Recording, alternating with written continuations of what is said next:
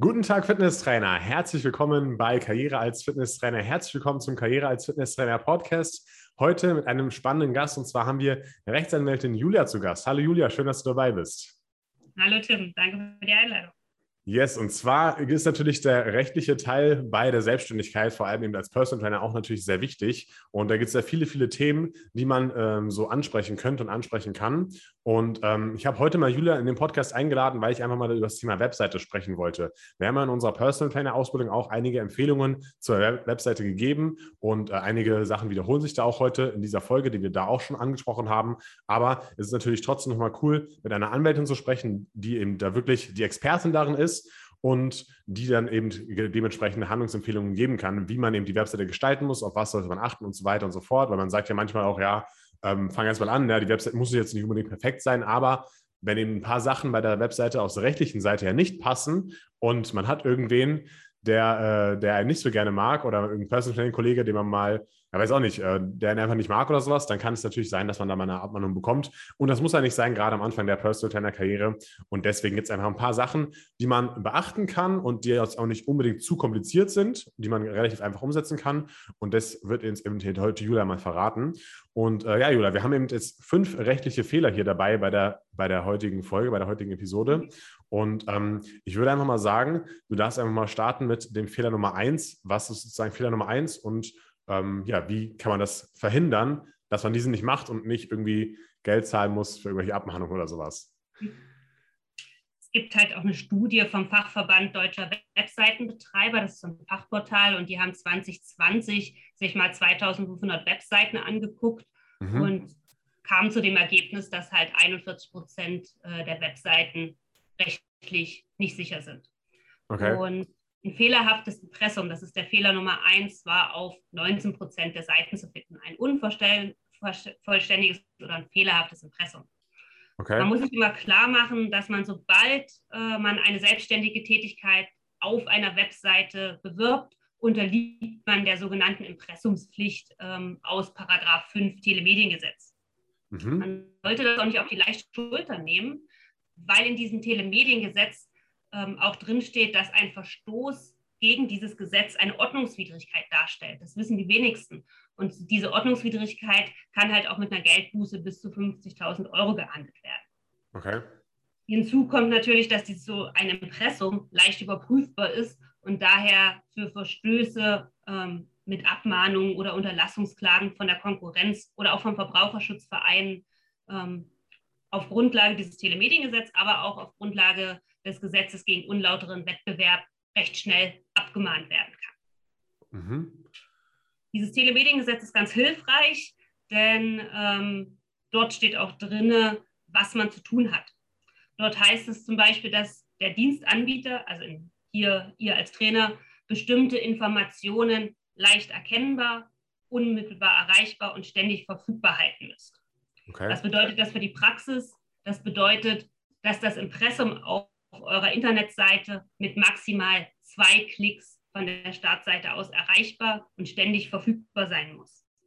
Mhm. Was drinnen stehen muss, das findet man in Paragraph 5 Telemediengesetz. Das sind die sogenannten notwendigen Pflichtangaben. Ähm, und als erstes sollte so ein Impressum einen vollständigen Namen und die Anschrift des Unternehmens beinhalten. Das klingt erstmal recht simpel, aber da steckt schon der erste Knackpunkt drin. Ähm, zwar bist du als Personal Trainer bei der Findung von deinem Namen relativ frei, also es kann auch ein Fantasiename sein. Ähm, was du aber unbedingt beachten musst, ist, dass der Name zur Kennzeichnung des Kaufmanns, also von dir in dem Moment, geeignet und gegenüber anderen Firmen eine Unterscheidungskraft besitzen muss. Das heißt was? dass du ähm, dich unterscheiden musst von deiner Konkurrenz. Also Sportparadies ähm, Müller und Müller und was weiß ich, Schneider Sportparadies geht nicht, weil da die Ähnlichkeit zu, da, zu nah ist. Weil jetzt jemand anders auch zum Beispiel Müller heißen könnte oder genau. Schneider heißen könnte. Ah, okay. Nee, mhm. Sportparadies in dem Moment. Wenn es heißt, wenn deine Konkurrenz Sportparadies Müller heißt und du heißt äh, Sportparadies Schneider, dann wird das nicht funktionieren. Ach so, okay. Mhm. Okay.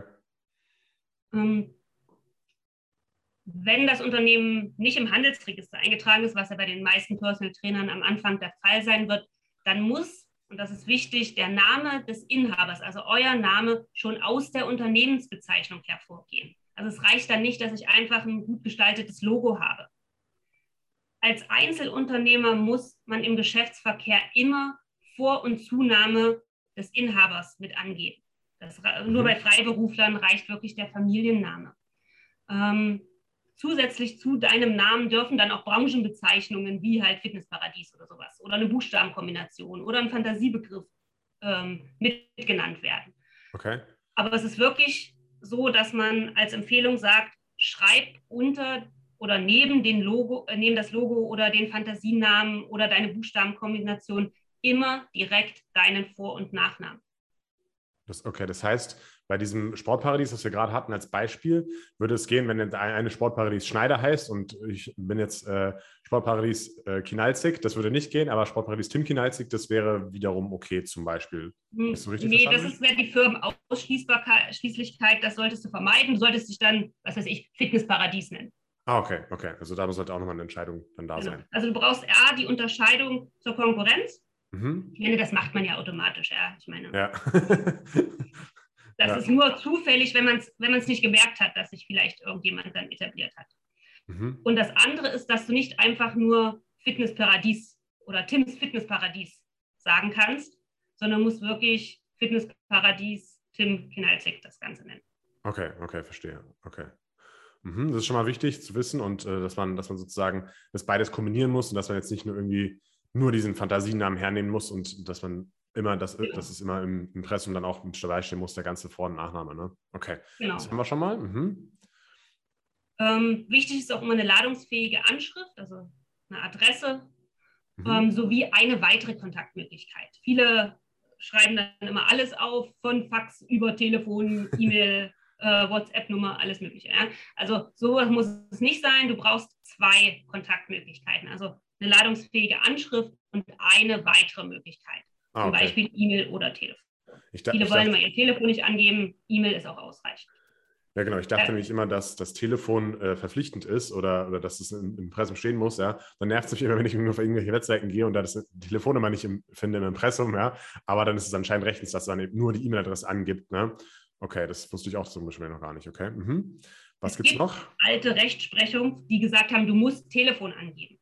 Mhm. Aber das war einfach noch zu Zeiten, wo E-Mail einfach nicht gang und gäbe war. Ah, okay, verstehe. Mhm. Du brauchst eine weitere Kontaktmöglichkeit. Okay. Macht und Sinn. zu diesen Zeiten, wo es halt diese Rechtsprechung gab, hat man halt, äh, hat nicht jeder E-Mail gehabt. Das kannst du heute einfach nicht mehr als Argument bringen.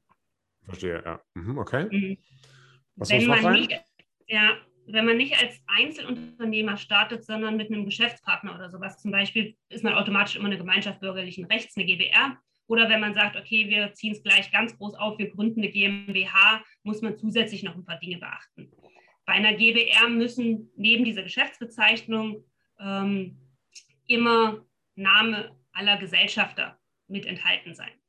Mhm. Und das Ganze mit Vor- und Nachnamen. Und bei einer mhm. GmbH müssen neben dem Firmennamen auch immer alle vertretungsberechtigten Geschäftsführer genannt werden. Oftmals höre ich, reicht das nicht einer, der andere macht eigentlich gar nichts. Also nee, es müssen immer alle vertretungsberechtigten Geschäftsführer genannt werden. Zusätzlich muss bei einer GmbH auch immer noch das Registergericht und die Registernummer angegeben werden. Unter bestimmten Umständen manchmal auch das Stammkapital. Aber da, wenn man eine GmbH gründet, sollte man sich sowieso rechtlich und steuerrechtlich noch ein bisschen ja. beraten lassen. Ja, das stimmt. das stimmt. Es gibt übrigens keine gesetzliche Verpflichtung, die Steuernummer im Impressum anzugeben. Viele denken immer, hm, ich gebe mal lieber noch die Steuernummer an, ist nicht erforderlich. Die einzige rechtliche Voraussetzung ist, wer eine Umsatzsteueridentifikationsnummer hat oder eine Wirtschaftsidentifikationsnummer, der muss die im Impressum angeben. Die brauche ich aber auch nur, wenn ich im Ausland Rechnung stellen möchte. Ja, und das ist eigentlich bei den meisten Personal Trainern nicht der Fall. Ne? Wenn ich jetzt ganz normal starte als Personal Trainer, habe ich ja eigentlich keine Umsatzsteueridentifikationsnummer und dann muss ich auch meine normale Steuernummer nicht mit ins Impressum schreiben. Okay. Okay, das ist auch schon Was mal gut zu wissen. Geändert, ja. ähm, seit Ende 2020 gibt es diesen Rundfunkstaatsvertrag nicht mehr. Ähm, einige kennen das vielleicht, die haben das also auch auf ihrer Website stehen. Äh, für journalistisch-redaktionelle Texte ist nach Rundfunkstaatsvertrag ist der und der zuständig. Ähm, diesen Rundfunkstaatsvertrag gibt es nicht mehr. Mhm. Äh, das muss ergänzt werden oder besser ersetzt werden durch Paragraph 18 Medienstaatsvertrag.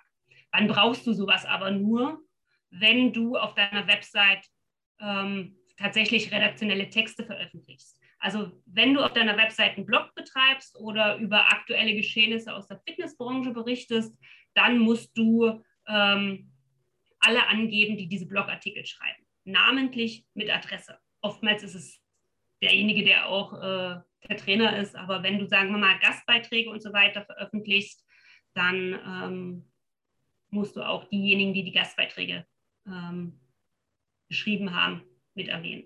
Okay. Gibt es sonst noch was, was wichtig ist fürs Impressum? Man muss noch irgendwas unbedingt mit rein ins Impressum oder war es das schon? Ähm, es gibt noch verschiedene Vorgaben. Wenn man so einen Generator benutzt, muss man sich immer klar sein, was da eigentlich abgefragt wird. Zum Beispiel sehe ich oft äh, Berufshaftpflicht mit auf, im Impressum vom Trainer. Es gibt keine Verpflichtung für einen Trainer, eine Berufshaftpflicht abzuschließen und damit ist auch nicht Pflicht, diese Angabe im Impressum zu nennen. Wer eine hat, kann es natürlich gerne tun. Da muss man aber wieder aufpassen, dass man auch tatsächlich ähm, auch den Umfang der Versicherungssumme mit angibt etc. Aber erforderlich ist es nicht. Okay, das bedeutet zusammenfassend halt Vor- und Zunahme plus eben dieser, dieser ähm, äh, Fantasiename, den man dann haben, haben möchte, ne? ladungsfähige Anschrift mit E-Mail oder Telefon. Ähm, wenn man unser Steuer-ID hat, dann muss die mit drauf, Steuernummer muss mich mit drauf, und diese, dieses redaktionell verantwortlich, das muss auch noch mit drauf, wenn man eben Blogartikel schreibt oder sowas, oder? Das ist richtig zusammengefasst, ne? Genau. Okay, gut. Dann wissen wir schon mal, was ins Impressum alles rein muss. Und ähm, dann kann man diesen ersten großen Fehler schon mal vermeiden, weil es ist ja wirklich sehr leicht überprüfbar. Und wenn dann wirklich jemand irgendwie schaden möchte, dann ist es sehr leicht zu erkennen, so ein falsches Impressum. Was wäre dann noch so ein typischer Fehler, Julia, den man machen kann bei der Erstellung einer Webseite von einem Personal Trainer? Was wäre denn so Fehler Nummer zwei? Das ist eine unvollständige Datenschutzerklärung. Wenn ich okay. jetzt mal ähm, auf diese Studie zurückkomme, wo man das untersucht hat, hatten 13 Prozent im Jahr 2020 gar keine Datenschutzerklärung. Das darf natürlich drei Jahre nach Einführung Datenschutzgrundverordnung definitiv nicht mehr passieren. Mhm. Aber ein Fehler ist halt eine unvollständige Datenschutzerklärung. Neben dem Impressum muss es unbedingt ähm, auch eine Datenschutzerklärung auf der Website geben. Auch da findet man wieder ähm, im Telemediengesetz äh, die Informationspflichten, die man erfüllen äh, muss. Meistens kommt dann immer jetzt die Frage, kann ich dafür einen Generator aus dem Internet benutzen? Ja. Und was sagst du? Aus, aus juristischer Sicht ähm, kommt das auf den Generator drauf an, wie gut der Generator ist. Mhm. Also wenn es tatsächlich darum geht, die Datenschutzerklärung für die Benutzung der Website, also welche Daten werden verarbeitet von demjenigen, der die Webseite benutzt, geht, ja, dann sage ich, man kann einen Generator benutzen, wenn dieser auch ähm, Angaben abfragt. Hast du ein Newsletter? Benutzt du ein Kontaktformular? Benutzt du Social Media? Benutzt du Tracking?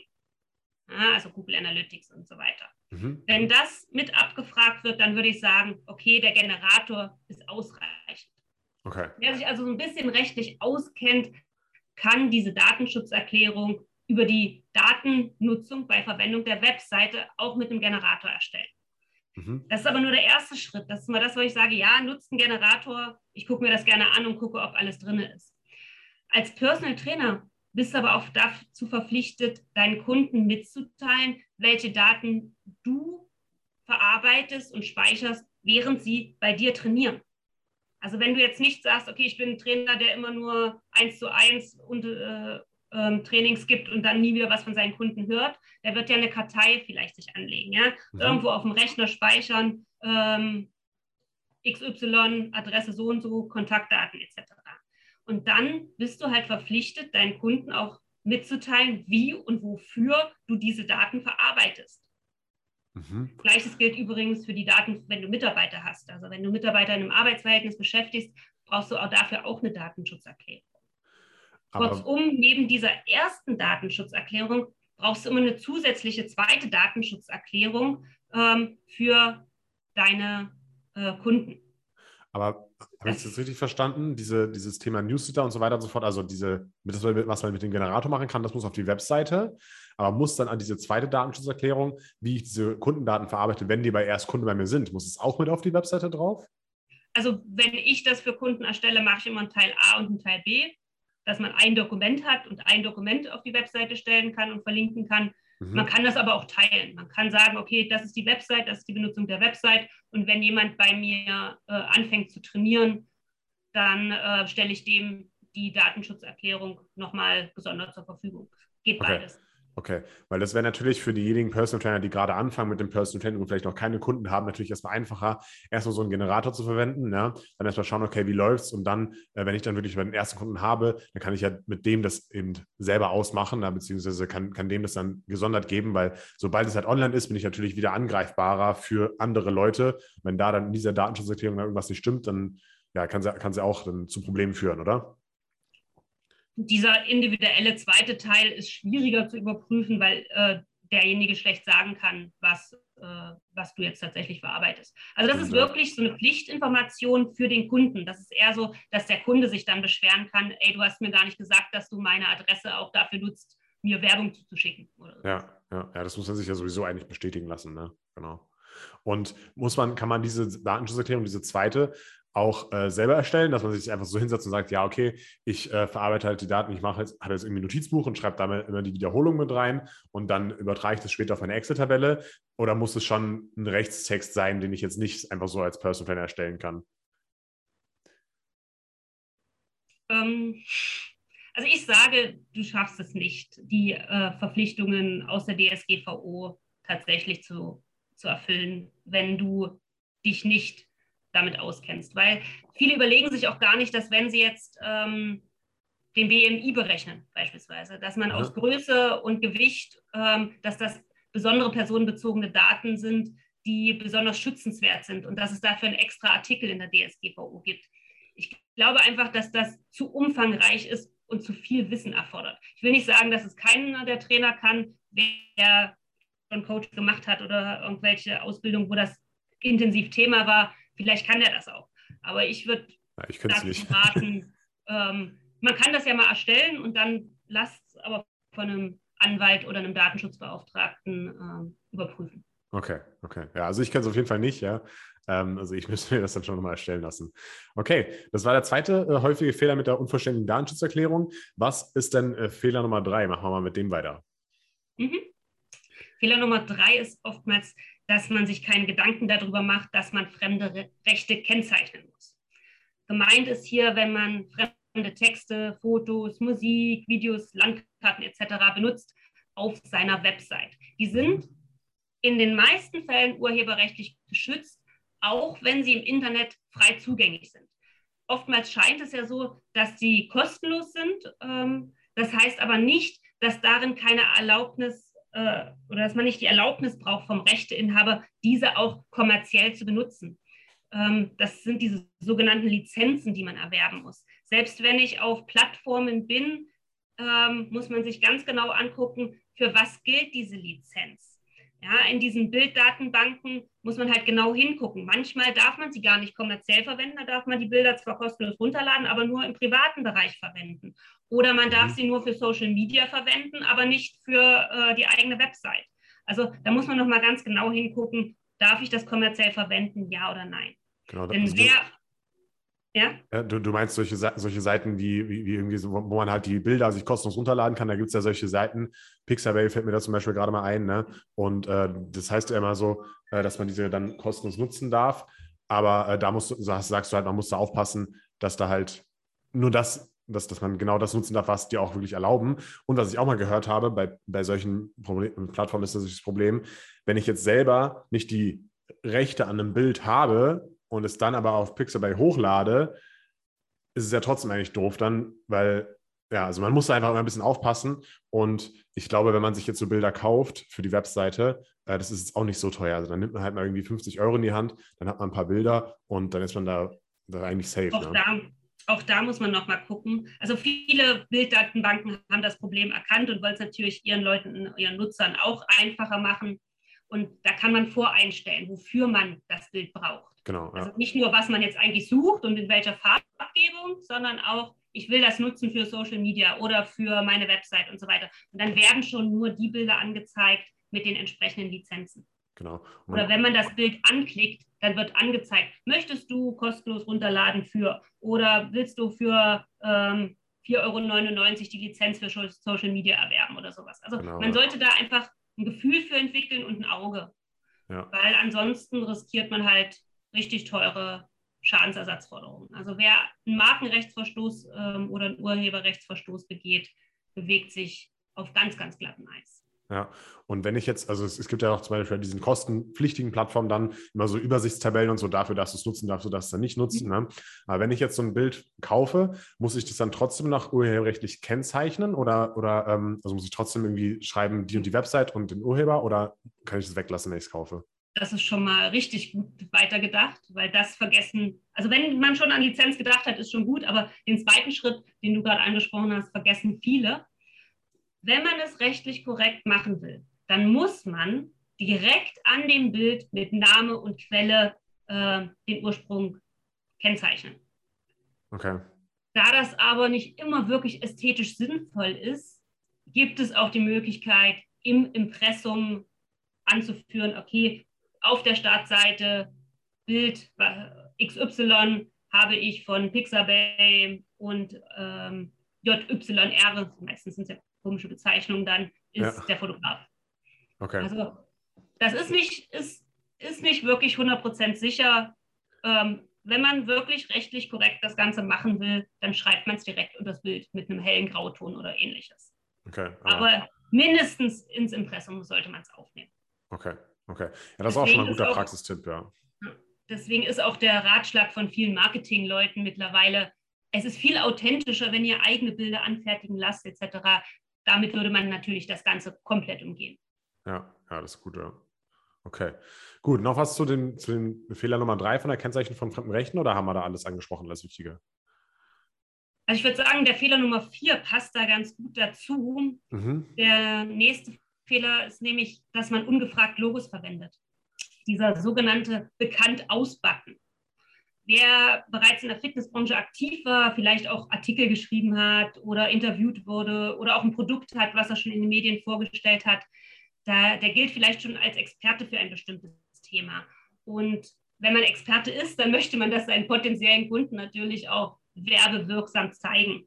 Und viele machen das mit diesem, ich bin bekannt aus und dann Zeitungen, Fernsehsender und so weiter und mhm. bildet dann die Logos davon ab.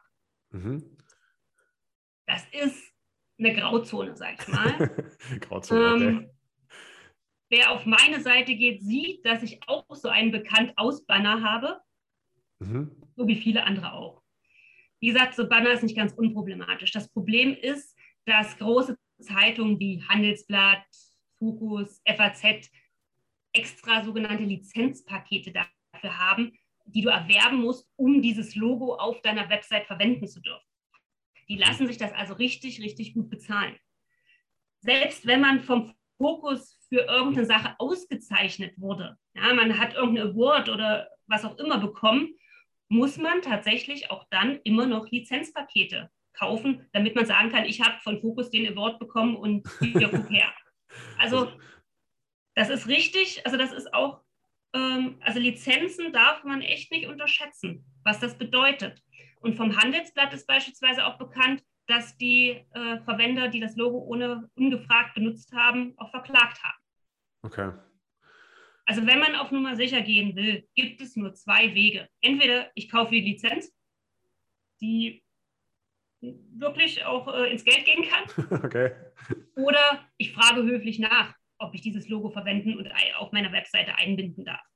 Mhm wer kein Lizenzpaket hat oder vielleicht selber auch noch bekannter werden will, also der genehmigt das. Ja, ja. Also, selbst große Zeitschriften, Magazine, ähm, habe ich die Erfahrung gemacht, gehen damit wirklich gehen damit locker um. Also okay. wenn du jetzt nicht gerade die FAZ auf deine Seite einbinden okay. Aha. Ja, das ist ja schon witzig. Ne? Also man, man verwendet sozusagen deren Logo und macht dann die nochmal bekannter oder macht dann Werbung für die und aber dafür darf man nochmal Geld zahlen. Ja? Also, äh, also haben sich schon was Gutes überlegt. Okay. Gut. Ja, der also, Hintergrund ist, dass du diesen großen, tollen Namen nutzt, um halt äh, weiter ja. sozusagen voranzukommen. Ja, okay, na gut. Sollen die mal machen, okay. Also beim bekannten Ausbaden einfach ein bisschen aufpassen, dass man da nicht einfach irgendwelche Logos einbindet. Das ist auch schon mal cool. Und ähm, jetzt kommen wir, denke ich mal, zum letzten Fehler, zum Fehler Nummer 5. Äh, und der, den finde ich auch noch sehr, sehr wichtig für die Praxis, für, für die Praxis relevant. Erzähl uns mal vom Fehler Nummer 5. Das sind Testimonials. Also heute wissen wir alle, Bewer über Bewertungen läuft das Geschäft. Mhm. Viele Leute gucken nach Google-Bewertungen, selbst bei Anwälten. Ich bin echt erstaunt, wie viele Leute mir sagen, ach ja, ich habe gelesen, dass sie bei Google die und die Bewertung haben und das gefällt mir. Und ich dachte, okay, ich hätte nie im Leben gedacht, dass so eine Vertrauensdienstleistung äh, wie beim Anwalt tatsächlich auch über Google-Bewertungen läuft. Aber nichtsdestotrotz, auch ich habe ja. auf meiner Seite Kundenstimmen und Testimonials veröffentlicht. Mhm. Und auch da gibt es halt bestimmte Dinge zu beachten, gerade für Personal Trainer. Ähm, eins ist klar, Kundenmeinungen und Dankesbotschaften dürfen nur veröffentlicht werden, wenn die Person eingewilligt hat. Soweit ist wahrscheinlich auch noch jedem klar. Ja. Man muss sich aber auch klar sein, dass man auch fragen muss, ob man das Bild mit veröffentlichen darf, wenn man ein Bild von demjenigen hat, weil viele sagen, ja, du kannst gerne meine Aussage veröffentlichen, aber ich will auf keinen Fall ein Bild von mir irgendwo sehen. Und ich will auch eigentlich nicht, dass du meinen vollständigen Namen angibst, kannst du das nicht abkürzen. Also wenn ich ein Bild und einen vollständigen Namen Susanne Meyer hat über mein Training gesagt, dann möchte ich, dann brauche ich die Einwilligung davon von Susanne Meyer. Mhm. Und natürlich, ich darf nur veröffentlichen, äh, wenn ich auch tatsächlich denjenigen trainiert habe. Also ich darf keine Fake-Testimonials veröffentlichen, soweit wahrscheinlich auch noch klar für jeden. Und was man beachten muss, ähm, die Bewertung, also für die Bewertung darf man nicht bezahlt oder anderweitig entlohnt worden sein. Also hinter der Bewertung darf kein wirtschaftliches Interesse gestanden haben. Da denkt man sich auf den ersten Blick, ja, okay, sehe ich ein. Aber das heißt auch, du darfst nicht sagen, okay, ich verlose äh, ein Personal Training unter allen, die bis zum so und so viel eine Bewertung für mich abgeben. Okay, also das wäre auch das verboten. Das wäre auch schon ein mhm. wirtschaftliches Interesse. Vielleicht hätte ich die Bewertung gar nicht so positiv abgegeben, wenn du mir nicht angeboten hättest, ich könnte ein 1 zu 1 Training gewinnen. Okay. Also das muss man sich klar machen. Es muss wirklich absolut freiwillig und aus freien Stücken diese Kundenmeinung abgegeben worden sein. Okay. Ja, ich denke auch, wenn man Personal Trainer ist, dann hat man ja meist auch einen guten Draht zu seinen Kunden und dann machen die das ja auch. Also sollte eigentlich kein Problem sein. Ähm, ich habe da noch eine Frage zu, zu diesem Thema ähm, Zustimmung. Ne? Ähm, wie muss dann die Zustimmung erfolgen? Also brauche ich da jetzt ein, ein, ein, schriftliches Dokument, wo beide unterschrieben haben? Oder reicht es auch mündlich? Oder was passiert zum Beispiel, wenn ich jetzt jemanden mit, mit dem es mündlich ausgemacht habe, hey, darf ich das Bild verwenden? Der sagt ja und später behauptet der, ja, er hat nie ja gesagt oder äh, er möchte das wieder widerrufen oder so, wie, wie sieht es denn da aus? Also wie genau muss ich das alles nehmen, damit mir da nichts passiert? Aus juristischer Sicht ganz genau. okay. ähm, nein, also es ist jetzt nicht so, dass du da jetzt ein Formular in der Schublade haben musst, wo du unterschreibst und der Kunde unterschreibt und äh, das dann abgeheftet wird. So ist es nicht. Also eine Einwilligung kann auch mündlich erteilt werden, aber ich sage jetzt mal im Ernstfall, wenn man sich wirklich streitet darüber, dann bist du derjenige, der beweisen muss, dass du die Einwilligung bekommen hast.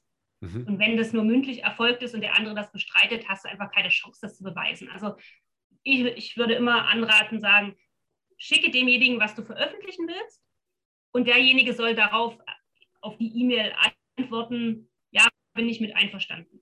Ja, und okay. diese E-Mail speicherst du dir dann ab. Okay. Und damit ist man eigentlich ziemlich safe, ne?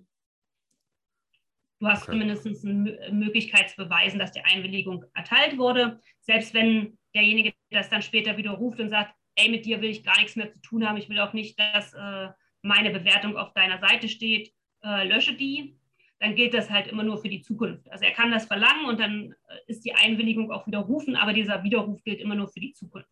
Also alles, was vorher war, da kann er dich nicht für angreifen. Nur wenn du es nicht löscht, auch wenn er dir das gesagt hat, dann wird es rechtlich nochmal interessant. Okay. Und dazu noch eine andere Frage. Geht es sozusagen, also kann mich dann nur derjenige sozusagen ankreiden, von dem auch das Foto ist? Oder kann jetzt auch generell jemand anderes kommen, äh, auf meine Webseite gehen und schauen, okay, ja, da sind ja die Testimonials und jetzt äh, zeige ich dir sozusagen an oder sage, ja, bitte zeig mir alle Bestätigungen, alle schriftlichen Bestätigungen von dem und wenn du die nicht hast, dann vergleiche ich das. Geht das auch oder ist das Quatsch? Nee, das nicht. Das ist tatsächlich eine persönliche Einwilligung. Wenn äh, der Verdacht besteht, dass du unlautere Wettbewerbsmethoden anwendest, Ja, wenn der Verdacht besteht, ähm, dass das alles Fake, ähm, Fake-Bewertungen sind.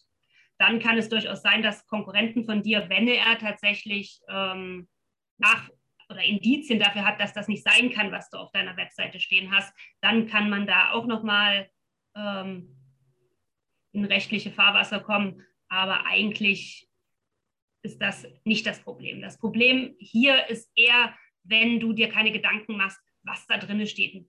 Ähm, man möchte natürlich immer was Positives drin stehen haben, aber dieser Trainingserfolg darf nicht übertrieben dargestellt werden. Es muss mhm. immer deutlich werden für den Leser, dass diese Bewertung sich auf den Einzelfallkunden bezieht und kein allgemeines Wirkversprechen für deine Trainingsmethode ist. Also wir kommen hier in dieses Problem des Heilversprechens. Du darfst okay. nach dem Heilmittelwerbegesetz keine Wirkversprechen abgeben. Also da, außer es ist klinisch mit einer klinischen Studie bewiesen. Mhm. Also deine Trainingsmethode und die Wirkung deiner Trainingsmethode muss immer sich auf den Einzelfall beziehen. Wie, wie Unproblematisch ist es, wenn du, sage ich jetzt mal, verschiedene Aussagen von Kunden zusammenfasst ähm, und eine Wirkung suggerierst. So zum Beispiel, also vorausgesetzt, es ist wahr.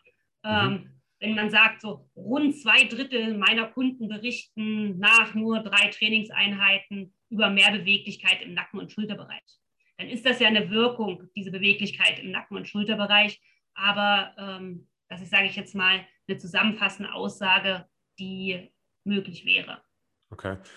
Und wie ist es, wenn ich jetzt zum Beispiel jemanden habe als Personal Trainer, der jetzt wirklich halt auch diesen Erfolg erreicht hat und sozusagen gesagt hat, ja, ich habe jetzt irgendwie 10 Kilo abgenommen. Also ich mache jetzt mal kurz ein Beispiel. Äh, Marianne hat 10 Kilo abgenommen durch die Personal Training Einheiten und durch die Ernährungsumstellung, die wir zusammen durchgeführt haben. Herzlichen Glückwunsch, sie ist total zufrieden und ähm, ja, das, das ist ihr Erfolg. Äh, ist, ist diese Aussage dann erstmal erlaubt? Eigentlich schon, oder? Weil das ist jetzt kein, kein Versprechen oder sowas mit dabei, oder? Also wenn es der Wahrheit entspricht, okay. dann äh, ist das eine typische Sache, ähm, die sich auf die Art und Weise des Trainings bezieht und dann ist das auch in Ordnung, ja. Okay. Und, in, und wann muss ich jetzt so eine Art, ähm, ja, so eine Art Zusatzsatz nochmal mit dazu schreiben, dass es irgendwie kein Heilversprechen ist oder dass ich irgendwie, dass ich irgendwie dazu schreibe, ja, das sind individuelle Ergebnisse und die Erfolge können abweichen und sowas, muss ich sowas überhaupt dazu schreiben, weil das mussten wir auch mal beim Fitnessstudio halt immer wieder mit dazu schreiben, wenn wir solche Erfolgsberichte gepostet haben. Also wann brauche ich sowas? Ähm, auf der Website, wenn es darum geht, dein Training zu bewerben, würde ich sagen, brauchst du es nicht. Wenn du ein Produkt anbietest, wenn du tatsächlich einen Kurs verkaufst, ähm, sei es jetzt ein Online-Kurs, sei es ein, ähm, ein tatsächlicher 1 zu 1 Kurs oder Gruppenkurs, dann muss bei, die, bei der Kursbeschreibung sowas wie ein Disclaimer, ein Health Claim mit dazu, ähm, dass man kein Wirkungsversprechen abgibt, dass das keine ähm, keine Untersuchung durch einen Arzt ersetzt und so weiter und so fort. Da gibt es Informationspflichten, mhm. die man da erfüllen muss. Und dazu gehört das. Für Testimonials auf der Website ähm, würde ich es nicht sagen, dass das erforderlich ist. Verkaufe ich jedoch einen Kurs, ein Produkt etc., ähm, gerade im, jetzt im digitalen Bereich, was die Leute online machen können, da muss man auf solche Sachen hinweisen. Okay, okay. Also bei normalen Testimonials nicht, aber wenn ich jetzt nur ein abgeschlossenes Produkt habe und diese Bewertungen das Produkt bewirbt, dann äh, kann es dazu kommen. Okay, alles klar. Gibt es noch irgendwas, was man wissen muss zu Testimonials? Es gab mal eine Entscheidung vom äh, Oberlandesgericht Düsseldorf. Ähm, die haben entschieden, dass es irreführend ist, wenn man nur positive Kundenmeinungen freischaltet. Da hatte eine Konkurrenz äh, geklagt gehabt wegen Verstoß gegen unlauteren Wettbewerb, weil man immer nur positive Meinungen veröffentlicht hat. Ähm, und da hat das Gericht gesagt, ja, okay, das kann tatsächlich irreführend sein und unlauter Methode sein. Das Gericht begründet die Entscheidung damit, dass halt ein Kunde eine neutrale, nicht geschönte Sammlung von Bewertungen erwarten darf. Dieses Urteil bezog sich allerdings auf Bewertungsportale im Internet. Okay. Auf der eigenen Website ist es durchaus zulässig, eine Auswahl an Bewertungen ähm, aufzuführen und sich natürlich dann auch ausschließlich positive Testimonials heranzuziehen. Also auf der eigenen Website muss man da das Problem nicht beachten. Bei Bewertungsportalen kommt nochmal was anderes hinzu. Okay, alles klar. Gut. Und ähm, gibt es sonst noch etwas, was wir da noch hinzufügen möchten? Äh, wir haben vorhin im Vorgespräch nochmal kurz das Thema Disclaimer angesprochen. Ich glaube, dazu hattest du noch eine, eine, eine Sache, die du sagen wolltest, oder? Ja, weil wenn ich eine Webseite ähm, erstelle, also nicht technisch, sondern juristisch das Ganze prüfe, kommt oftmals die Frage von den Kunden, was ist mit einem Disclaimer bezüglich Haftung ähm, für Links und so weiter. Das hast du ja vergessen. Nee, habe ich nicht vergessen, mhm. ähm, weil so ein Disclaimer kein offizieller Bestandteil von einer Website oder auch nicht vom Impressum ist. Über den Sinn solcher Disclaimer lässt sich grundsätzlich streiten, denn die Haftung lässt sich damit nicht pauschal ausschließen. Das, was viele erreichen wollen, dass sie nicht haften müssen, das funktioniert damit nicht. So ein mhm. Disclaimer gibt immer nur die Gesetzeslage wieder. Und in der Praxis bietet sich so ein Disclaimer eigentlich nur an, wenn man auf fremde Seiten aktiv verlinkt oder fremde Inhalte auf die eigene Seite einstellt.